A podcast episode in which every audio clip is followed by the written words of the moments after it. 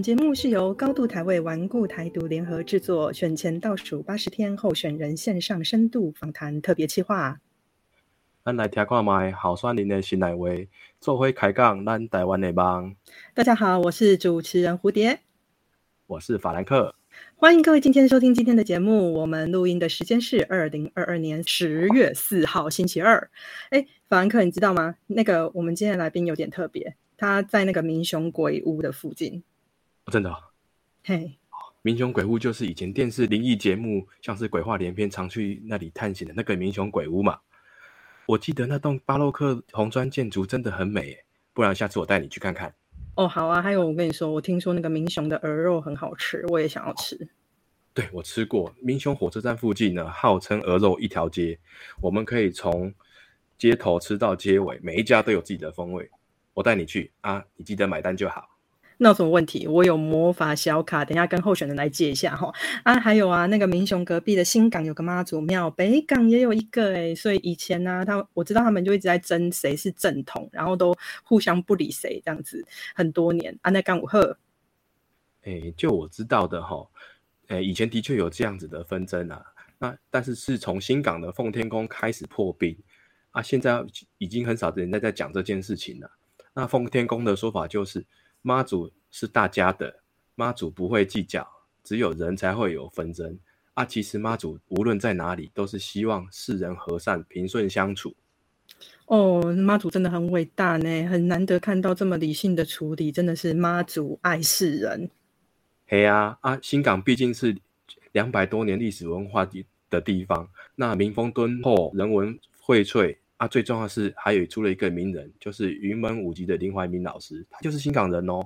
哦，真的，我想起来了，而且他还有成立那个基金会，对不对？为新港带来蓬勃的生机。基金会啊，它不但积极的推动社区营造，还有加入新港的文史研究，也鼓励他们在地的人文活动、社区营造啊、寺庙寻根啊，吸引很多年轻人回到自己的家乡，一起生根乡土。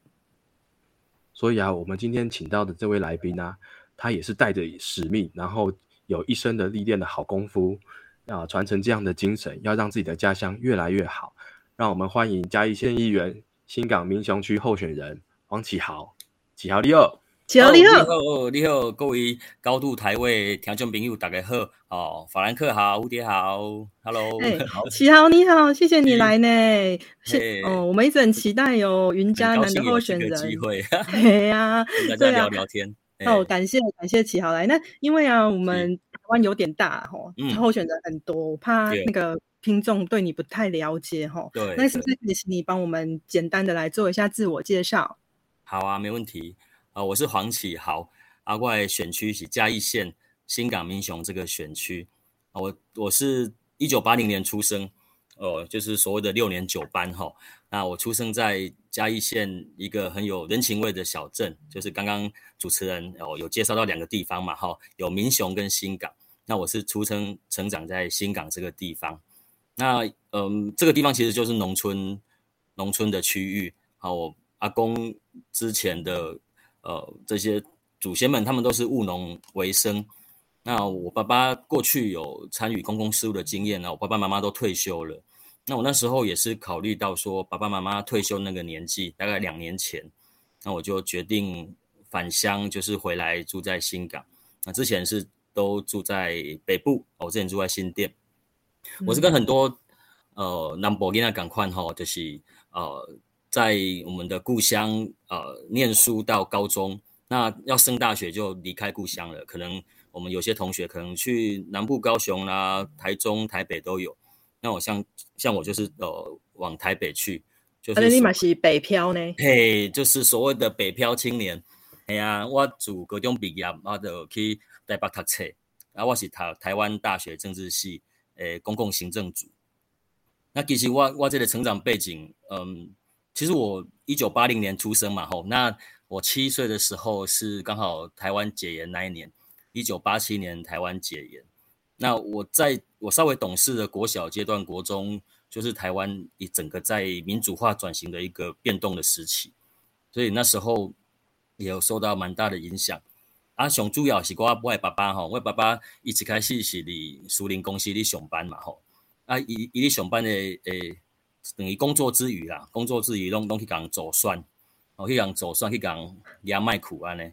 所以讲有当时啊，伊着带我和阮阮妹妹，我两个小妹吼，带阮妹妹啊，规家伙规家伙啊去参加遮诶选举场啦吼，也是讲较早很还很流行，都是有去走上街头啊，那个呃游行抗议，迄迄迄时阵是台湾还比较少见吼，啊，即码逐个你讲要去去行街头去游行吼，现在都比较常见。那以前那个九零年代初期，那时候还比较少哦。那在在那个时候，我成长过程中。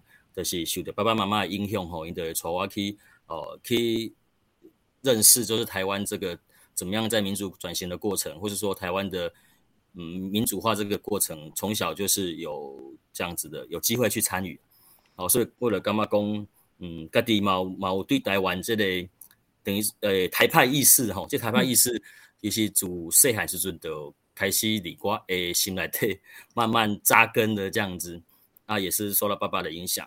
对，我我我是感觉讲吼，因为诶，咱咱部囡仔，呃，嘛是感觉对家己的故乡有有一份感情啊，有有一份情感。那呃，毕竟离开家久了，像高中毕业离开，然后啊，念书啦，工作，然后甚至结婚都在北部，那离开家里也二十多年了。嘿啊，对，这就是我接下来想要问的。哦那所以为什么你说启豪？你说你两年前回乡的嘛？那你这两年前回乡是为了什么主要原因影响你回乡？是为了当政治人物吗？其实哈，我觉得很主要原因是，呃，我希望可以回来家乡陪伴爸爸妈妈这样子。这这个是一个很主要的原因然后，因为爸爸妈妈他们六十五岁要届龄退休了哦。我爸爸在嘉义县议会的秘书长任内退休，那妈妈是在新港卫生所工作这样子。那他们这个退休的年纪到了，我就开始觉得说，哎，是不是我有机会也可以带着太太小孩回到我自己的故乡，让他们也跟我一样在我自己的故乡成长这样子。嗯，那一方面我另外一个原因就是说，也希望说，呃，我之前的一些工作经验。那我的呃所学一些专长，能够回来为地方做一些事情。我我之前的工作经验吼，其实大部分都是在呃政府部门啊，或是说 NGO 工作。那会会有这样子的工作经验吼，其实另跟我另外一个成长的过程也蛮有关系的。像都啊，诶，主持人有提到说，我们新港有有有一个新港文教基金会吼，安，新港文教基金会它算是在台湾。呃，很早就开始在做社区营造的一个单位，那也也促成说新港整个呃宗教文化，然后人文艺术啊环境保护这样子的理念，在我们新港这边扎根。所以我小时候就也是跟着爸爸爸妈妈去做小义工啊，国中时期也去担任基金会的一个小义工团的团长。那这样子成长过程让我觉得。我对于这个 NGO 的的参与，或者说自工的参与，我也就很有兴趣。那我念呃政治系的公共行政组，他其实也是在就是在念呃政府部门的管理啊，公共政策。那另外一个新兴的领域就是 NGO 管理。那我的工作经验里面，呃，我有在总统府的宪改办公室一个任务编组，哦，他在是推行那个宪法改革这样的理念。那当然也宪改这方面，主要也是宪法公民教育这个扎根的工作也非常重要。那我也在立法院呃立委李俊义委员的国会办公室服务过。那另外就是一些台派的组织，啊，像台湾北社啊，然后郑南榕基金会，还有台湾制宪基金会等等这些工作经验。那另外一个很特别的是，哦，我曾经在罗惠夫卢岩基金会。的国际合作组服务，它是一个呃服务颅炎患者的一个基金会。那我当时候是在一个国际合作组，就是负责我们会呃组织义诊团去哦国外义诊，那也邀请国外的医护人员来台湾受训，有有一个这样双向的交流。那这个工作也是对我来讲也是很有意义。那我也是在罗惠夫卢园基金会跟我太太认识，我们当时候是一起在做这一个国际合作的一的当时候的同事这样子。对，哇，好浪漫哦，很 international 的感觉呢。哎，就是我觉得那工作很有意义啊，因为台湾以前在五六十年前医疗技术很落后，然后当时候罗惠夫医师他是一个美国的一个传教士医师，就来台湾。那时候他是一开始接任马街医院的院长，那后来长庚医院要创院的时候。就王永庆先生就邀请罗惠夫医师过去长庚医院，所以跟长庚医院有非常深的渊源。这样，那我们当时候的这个义诊团就是邀请，主要是邀请长庚的医护人员去国外受训。那我们去国外做义诊，然后邀请国外的医护人员来受训。那这个其实，嗯，跟台湾过去是一个受援助的国家，然后后来能够有有能力的他去当可以。作为一个去援助别人的国家，我觉得这个这个是非常大一个转变，也是很有意义的工作。这样子是。那刚刚有说到说，呃，丁爸爸主岁海的船，你可以，诶，走街头，然后参加一些陈抗，或者参加一些政治的演讲。对。那是因为爸爸影响才选择走上这条路啊？是有人劝进你说，你就写出来算了？嗯，当然，第一个是爸爸的影响很大了哦，呃，包括。那时候其实，诶，在爸爸投入这样子民主运动的过程中啊，也认识一个很重要的长辈啦，就是李洪喜教授。诶，李洪喜教授在我学生时期也也就鼓励我说，其实有机会的话可以，嗯，就看到你的那个潜力这样子。对他就是希望说，当然他也是身先士卒，就是也是一个非常重要的一个典范。那。从小看着爸爸妈妈跟李洪喜教授他们，呃，对于台湾民主运动的这些努力啊，那自己那时候也也许就种下一一颗种子啊，那是就也期许说自己有有一天，也许可以呃投入这样子，就是台湾民主巩固的这样子的过程，然后回回到地方去贡献自己的所学。那第二个就是说，我们嘉义县议会的张明达议长，嗯，张明达议长他。他知道我在北部工作，那也希望说，呃，是不是有机会就回来故乡服务？所以我两年前回来嘉义的时候，啊，我是到嘉义县议会啊担任张明达议长的机要秘书这个工作。所以听起来你真的也是家学渊源，然后其实，在政治路上算第一次，我们应该算是第一次站到幕前嘛，哈。但是幕后的经验非常非常的丰富，哎。那你可以跟我们讲一下，说，那你既然我们都决定站到幕前来为大家服务，哈，那你的从政理念是什么？你可以，你可以跟我们举例说明一下吗？嗯，我我那那时候在思考自己可能在选举公报上面的。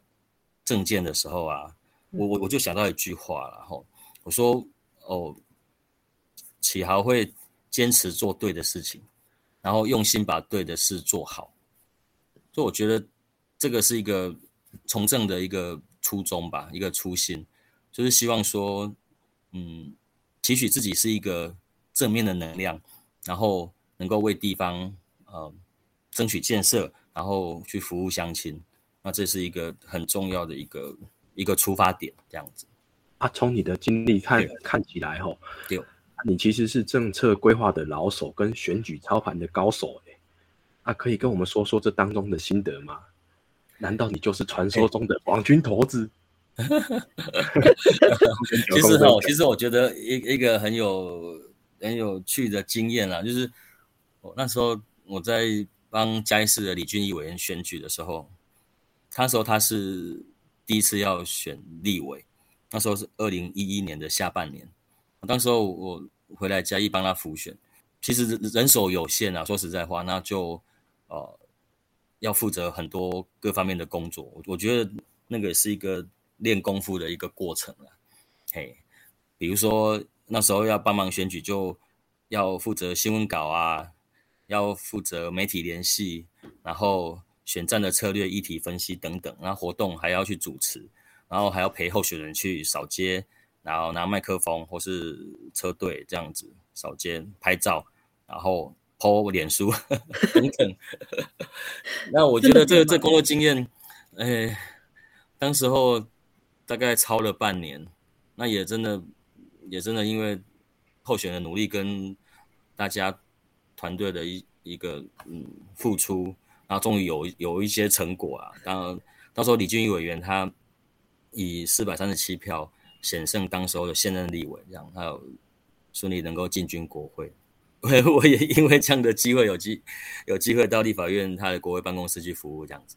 哦，那看起来其实其其实对这样子的训练呐，对启豪对整个嘉义的了解，其实应该是蛮深的吼。而且也是因为这样子的训练，让启豪有办法在诶前几天跑了十二公里嘛吼，十二公里对不对？天，我们没有办法，我觉得没有办法。那那你可以跟我们谈一下，你因为你的选区在嘉义县嘛哈，那你可以跟我们讲一下嘉义县现在的一个状况，还有你个人现在对嘉义县有什么样的看法吗？是是。呃，嘉义县可能我不知道大家对嘉义县的印象是怎么样？可能嘉义县有有个阿里山嘛，哦，然后有肉包，有民雄肉包哦，然后有布袋渔港等等。其实有中正大学，还有大学，呃，嘉义大学。好，嘉义大学也有民雄校区，对，无缝科大。其实，嗯，嘉义县它过去是传统的农业县嘛，哈。其实嘉义县也是，就是全台湾，呃，人口老化。最严重的一个县市，哈，人老年人口比例最高。那以地理区域来讲的话，嘉义县它就是有分山区、屯区、海区。那我的选区民雄跟新港，它是属于比较平原地带，所谓的屯区。嘉义县的人口，哦，现在刚刚已经低于五十万，就是在前年底的时候，嗯，它已经呃人口慢慢往下跌，已经剩下四十九万多而已。嗯，对，那其实跟跟我一样哈，很很多年轻人他就是那时候可能有北漂、中漂、南漂，就是到外县市去工作，那只能假日才回来故乡这样。对，那嗯，刚刚说到说嘉义县传统来讲，它是所谓的农业县嘛，哈，但四年前翁章良县长上任的时候，他就有一个愿景，就是希望能够。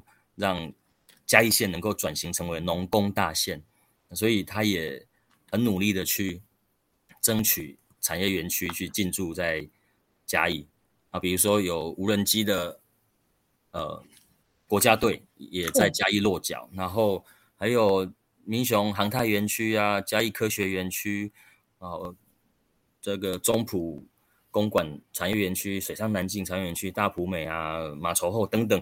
有六个产业园区在嘉义正在推动，那未来大概会有六点八万个就业机会，能够让外地的的游子能够返乡工作，这样。所以其实嘉义县它目前正在转型，正在转型当中。如果以传统的农业来讲，它可能没有充足的就业机会，能够让青年回乡。我知道这部分翁县长他还是很努力在，嗯，在做这样子的工作。那就是前阵子他也得到所谓的五星级县长的肯定嘛，其实嘉义县的乡亲对他是蛮高度的肯定，肯定他这将近四年来的这些努力的成果。这样是阿杜啊，五公九公哈，阿嘉义现在就是青壮人口外移严重，对啊，高龄化老老人家最多的地方。对，那请问啊，所以现在看到你的证件上来讲是比较着重于老年政策嘛？啊，期望这个政策是怎么落实呢？可以介绍一下吗？好好，我刚刚讲到说，其实老年人口比例最高，但是这这个状况目前没有办法去扭转的话，那就表示说，哎，这个现状我们要怎么样去去把它做好，在呃长辈的照顾这方面哦，其实我呃我的证件里面我分为一二三四五哈。一个愿景就是说，农工大县正在实现，我们希望能够打造一个安居乐业的一个幸福家义。那当议员哦，当一个民意代表有两个任务啊，两个任务，一个就是呃民众的需要我们要来发声，另外一个是县政府的施政，当议员的要来监督。另外三个主轴哦，其中有一个就是讲到说长辈的部分，刚提到长辈是我们。每个家庭、每个社区的宝贝，那我未来会继续推动乐龄学习，然后健全长照的体系，最后能够落实在地安老这样子的一个概念。就是说，简单来说，就是说，嗯，我们现在每个社区哈，不一定都有所谓的长照的据点，哦，现在还没有普及到每一个村落这样子。未来我会，呃，有机会的话，我会去努力去推动，说让每一个社区都有长照的据点，能够让我们的长辈们能够。在长照据点里面去做乐龄的学习，那这个长照体系里面一个很重要的也包括老人食堂的部分。那老人食堂的话，因为我们知道说乡下的长辈有很多是独居的，哦，那他独居老人的话，你要怎么去照顾他？我觉得这个老人食堂是一个一个很重要的概念，就是说他会有很多嗯社区的。这样子的自工，我们号召自工去做老人的送餐服务，去让每一个长辈都得到最好的照顾。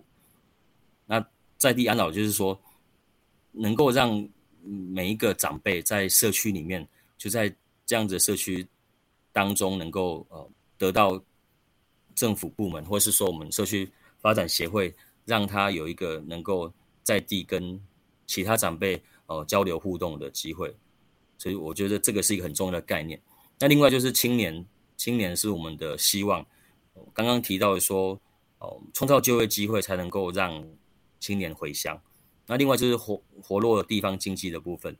像我所在的新港跟民雄这个选区啊，有非常多哦传统的这些嗯农特产品。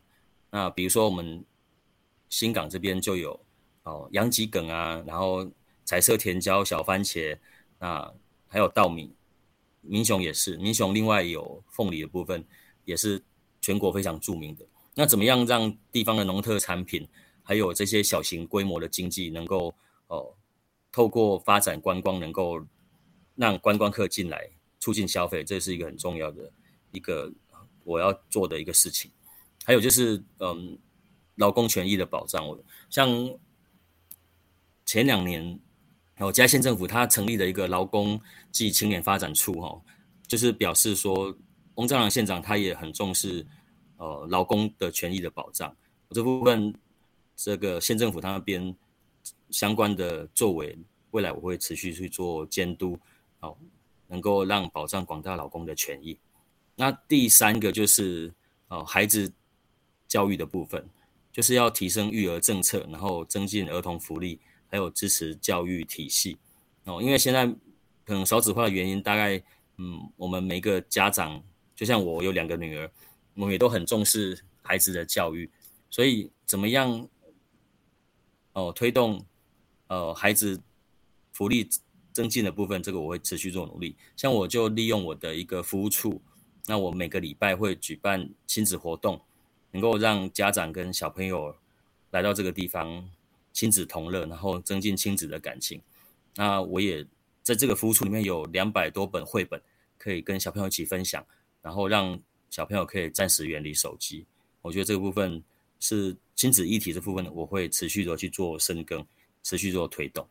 嗯，我觉得启豪真的。帮地方做了很多的事情，哎啊，他还没有选上哦，各位，他还没有选上，就已经先做这么多事情，对啊，还没投票，请大家一定要呃呃考虑一下哦，我们起好啊，那其实。我启豪在填写我们的问卷当中啊，我们还看到了一个很有趣的点哦。你说你对政治有一个新政治的期许，你说啊，你对新政治的期许不只是想发发钱给大家啊，可是我们也会担心啊。你也知道，有些人他们或者有些人就是觉得。钱要拿在手上比较实在啊，才有那个实在感啊！你真的帮我们做了很多事情，他可能感 受不到。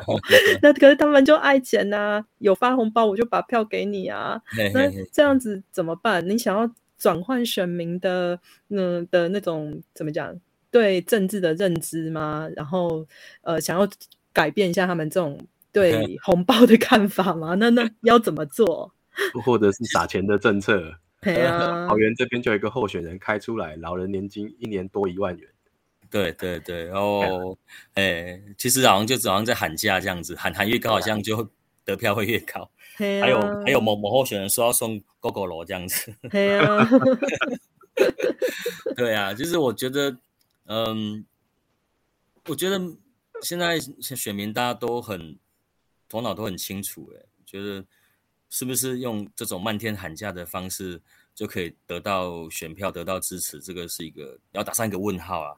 我我觉得，我觉得现在资讯那么发达，然后哦，像我们在议会的问政啊，他也都有哦直播，所以说大家都知道每个议员在做什么，他在问什么，其实大家都会看哦，大家都会看说。哦，是不是你真的是呃只会喊口号，没有在做事情？我觉得，就是民众要其实很简单的。我觉得怎么样能够让他们能够安居乐业，然后让让他们的生活受到保障，让呃地方的的经济能够活络起来，然后青年可以有好的工作，然后可以回来故乡，然后长辈们他退休了，他年纪大了，他能够在自己的社区。能够跟其他长辈们在在这里快乐安老哦，这个就是一个他们最基本的一个需求。那我们从政的的目标就是说，要满足他们的需求啊，就是能够让大家能够各个年龄层都有得到最好的照顾，就是我们最大的目标。所谓的撒钱的政策，吼，他能不能得到这个选票的回馈，就是。现在大家大家都会去好好思考这件事情。我在想，因为因为有有时候你因为这些所谓的红包政策，这些呃大撒钱的政策哈，呃也也许他没有去考量到政府的预算的规模啊，哦，那这些实际能不能够做到？嗯，这个还是要去嗯。去好非常仔细的去评估，而不不是说哦喊喊口号啊，喊喊价就就好了这样子啊，最后最后你这真的选上了，但是你你也没有办法做得到，是就是要考虑到地方财政啊，还有所谓的这实际的效益啦，是不是真的拿了钱就这些问题就解决了？啊？就就除了这个老人的政策之外啊，那刚刚也提到了很多关于亲子的政策的议题。对，然后也办了很多活动。啊。我想要知道的是说，嘿，你为什么会特别想要做这样的事情？哦，我我觉得，嗯，像我之前，我小孩子，我大女儿是在主要在台北出生成长嘛，吼。那相对来讲的话，我们回来回来嘉义之后，好像亲子活动的部分就比较少了。对，那我觉得说，其实这个是真的是非常需要而且可以做的事情。那我，呃，我就利用每个礼拜的周末啊，我们都举办一场亲子活动，然后能够呃让小朋友家长一起来探索未来的兴趣。那我自己是两个女儿的爸爸，我也了解到说，哦，孩子的需要跟爸妈想要做的事情，那我们就能够抛砖引玉，我们就。希望能够多办这样子的亲子活动，主要也是希望说让小朋友可以暂时远离手机啊。我现在小朋友好像都被手机绑架了，对。那其实还有手机以外的事情，很多事情可以做。对，那甚至我们也不止只有在室内哦。我我们除了办绘本的呃亲子共读之外，还有这个呃手作劳作的部分，我们未来也会把场域移到室外去。有室外的亲子活动，对，像我爸爸他就有自己的一个开心农场啊，哦，他有养很多动物哦，养牛、养羊、养鸡、养鸭、养鱼等等，对啊，我们未来也也是，对对对，未来也也会办这样户外的呃亲子活动，那也许他是也是一个可以是一个野餐派对的模式。哦，我觉得真的还蛮棒的呢，就是听得出来哈，哦，启豪在孩子的部分也很用心，因为自己是自己是两个女儿的爸爸嘛，哈，那所以也特别关注在这一块。听说你现在每天早上六点就出门。然后晚上十一点以后才能回家，然后 一开累到说一秒钟就可以睡着哈。那那我们就想说，哎呀，你会不会担心看不到小孩对孩子呃，就是家庭生活做到受受一些影响啊？或者是说，因为大家你你有两个女儿是公开的信讯息嘛，哈。对。啊，那你会会不会担心说，像某些候选人可能比较。怎么说啊？比较狠心，就会威胁、恐吓什么之类的哈。那个家人的身身人身安全，这样有没有欢乐一下这样子？我觉得呃，目前来讲还不会。目前就是嘉义县还算是一个比较淳朴的地方，但是我我有一个很大影响，就是跟跟孩子之间相处的时间真的少非常多。像刚提到我早上六点出门，哦，可能要去送车，或是要去参加活动、跑行程。那我出门的时候，孩子都在睡觉啊。嗯，那我回来十一点过后回到家。那他们就睡着了，有可能一整天都看不到他们，只看到他们在睡觉的样子。嗯，那其实我我我两个女儿嘛，一个小四，一个两岁，他们两个差七岁多，两个两个年年龄差距很大。嗯，那两岁的可能还不那么懂事这样子，但是小四大女儿她就也会有一些情绪反应啊，她会觉得说啊，爸爸妈妈都没有空陪她。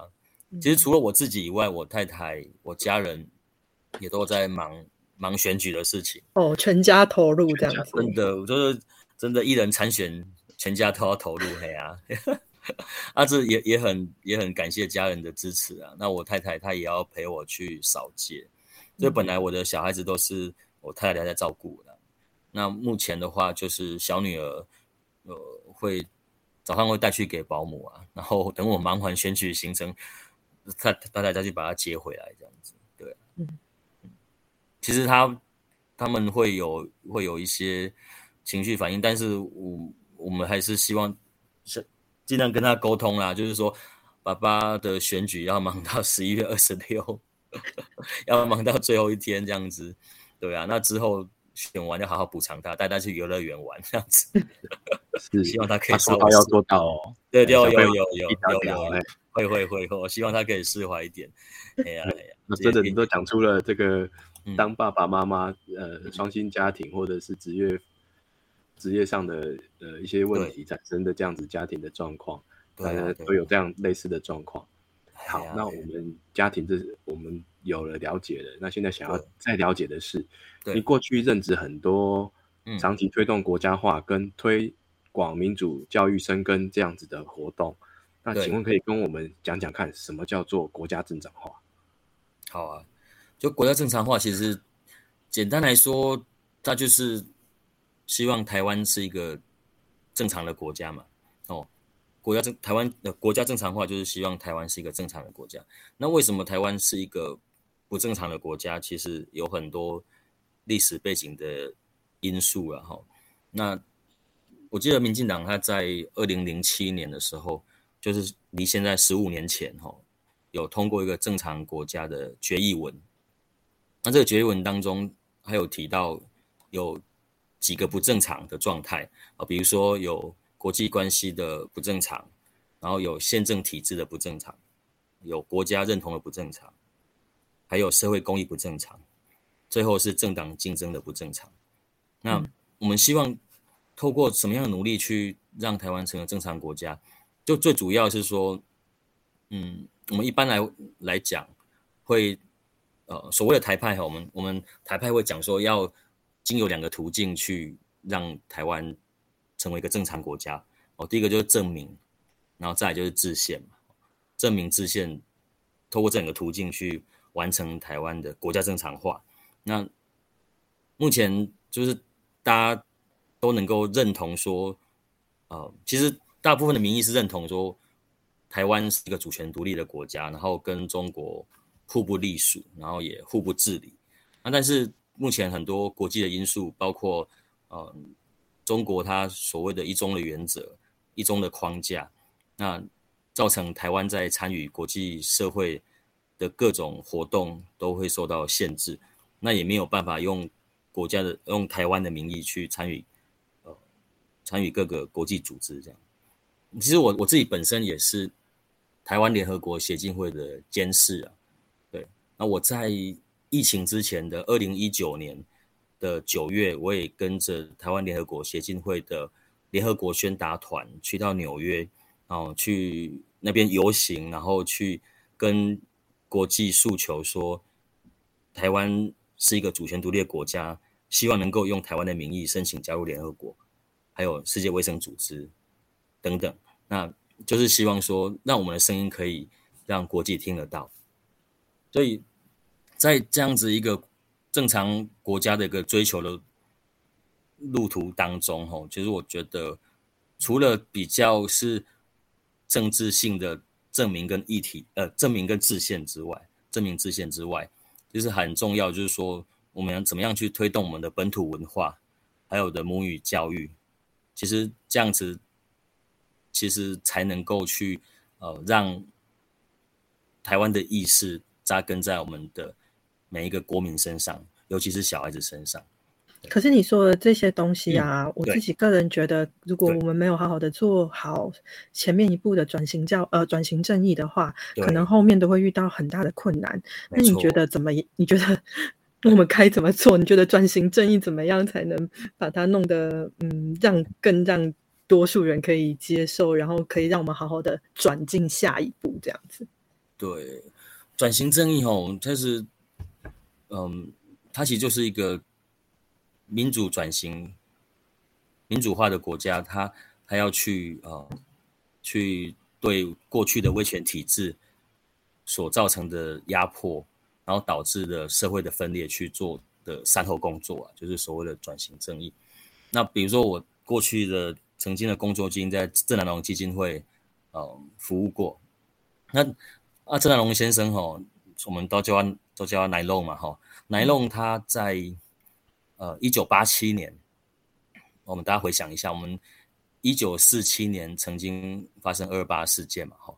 一九四七年，那奶龙他在一九八七年，就是二二八事件发生的四十周年，那个时候他是第一次去推动，嗯。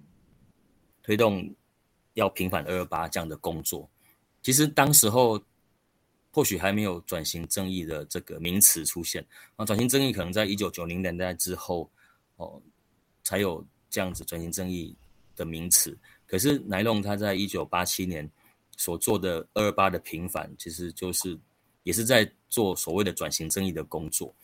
那有个比喻可能可可以跟大家分享，就是呃。郑南龙他在做二八平反的时候啊，有人会说，那二八都已经过了四十年了，也许很多人都忘了这件事情，然后甚至有些人，应该更多人是不知道有二二八哦，因为过去威权政府他他资讯的封闭的问题哦，然后造成人民的晋升，所以很多人其实是哦不知道有二二八这件发生这这样子一个事件，这样的悲剧。那那啊，郑南龙先生他就是认为说，哦，我们对于这样子的一个伤口，哦，二二八所造成台湾社会的伤口啊，你如果不不把它揭开来，不不把它清创，那你就让让让这个疤痕里面还有在生创发脓哦，所以它永远不会愈合。对，所以我们必须做的事情就是说，让大家知道这件事情，然后我们要去平反这些事情。然后让这些受害者得到应有的名誉的平反也好，或是应有的赔偿，让而且最重要还要追究当时候的嗯加害者，不管是道德上或是政治上、法律上各个面向的一个追究的工作。那唯有我们把这些事情做好，才能够彻底的清创，把那个伤口里面的脓把它治疗好。那它才可以慢慢的愈合，这样子，我我觉得这个是很好的比喻啊。对，对于转型正义的工作，我觉得这个是台湾社会必须要去面对的事情，然后也必须持续做的事情。是，那我刚刚单讲的东西，嘿，如何让过去的历史还原真相，然后吼这个伤疤清创，知道这个人民的伤痛，知道这加害者的可恶，对，我们不要再让历史的。过去重演的错误重演，嘿，对对。那现在有在推动，嗯嗯，哎，十八岁公民权，就是从新的开始，让新的年轻人重新参与公民政治。对，哎，请问啊，你怎么看十八岁公民权这件事情呢？是哦，现在嗯，我们是第一次有机会透过公民的复决的方式去呃通过修宪案，那。十八岁公民权，它其实就是说，希望让投票选举的的权利，包括罢免、创制、复决等等，能够从二十岁降到十八岁。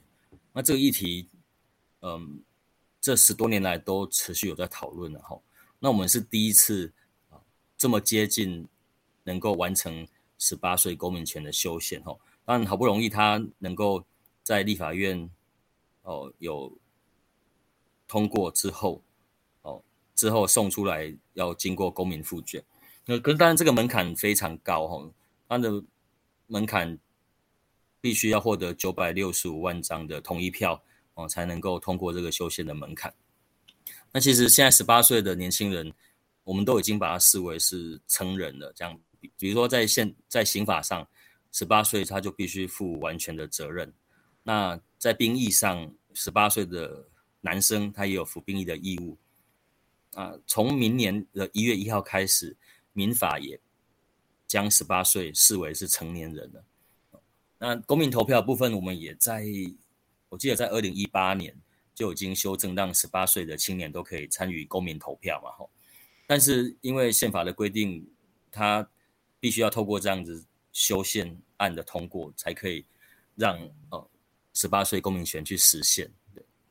我觉得这个是一个权利义务的问题。然后你刚刚讲到说，我们不管是刑法、民法，都赋予年轻人十八岁的的的青年有相对的义务，但是我们却没有呃这个平衡去呃考虑他们的权权利的问题。所以投票权就是。公民权，我认为是最重要，而且是最基本的一个权利。所以，能如何能够透过民主社会的对话去寻求共识，然后让大家能够哦肯定现在十八岁年轻人的自觉啊，他们有权利也有能力去做出正确的判断。那我们希望说，大家可以一起来支持十八岁公民权。嗯，其实我还蛮赞同齐豪说的吼，就你你要人家负义务。你要人家负责任，那你也应该给人家相对的权利啊！不可以只要人家你只要负义务就好，你没有权利，那他就有点奴隶化的感觉哦。对，嗯，那我们现在时间差不多哦，所以嗯，我们就要进入最后一个问题。我想问一下启豪，最后拉票的时间，那你可以告诉我们哈，那个你的选区的选民啊，为什么一定要投票给你？为什么非投票给你不可的理由是什么？我刚刚一开始主持人有提到说，我是去登记的时候从服务处，然后路跑十二公里去选委会登记，那这个就是要展现我们年轻人的决心。那启豪有这样子的决心，有这样的毅力，然后希望能够争取一个为大家服务的机会。那启豪过去的服务的经验也非常丰富，那希望说能够把过去所学的功夫哦。这样的历练能够回乡啊，为我们的故乡嘉义县做出贡献，所以启豪有热情、有专业、有能力去做这件事情，也希望说啊，我们嘉义的乡亲，特别是呃民雄跟新港民民雄新港选区的乡亲，给启豪这样一个服务的机会，能够让启豪呃一个正能量、一个新战将。哦，为大家来服务，去争取权利啊，进去议会能够为大家发声。那我觉得这个也是我从政的初衷。那也我会一步一一脚印去争取大家的认同。那也希望说大家给我一个机会，给年轻人一个机会，能够让愿意返乡的青年有这样的机会为大家做服务。是的，对我们嘉义呢，拥有得天独厚的地理资源，有平原，有山地。农工业发展都有深厚的基础，以及精致化发展的潜力。早期先民开发留下来的历史文化底蕴，也是一代又一代的在这里传承着。希望有越来越多像启豪这样愿意返乡的人们，在如此丰沃的土地上，一起让家乡更好，成为骄傲的嘉义人。票投启豪，嘉义更好。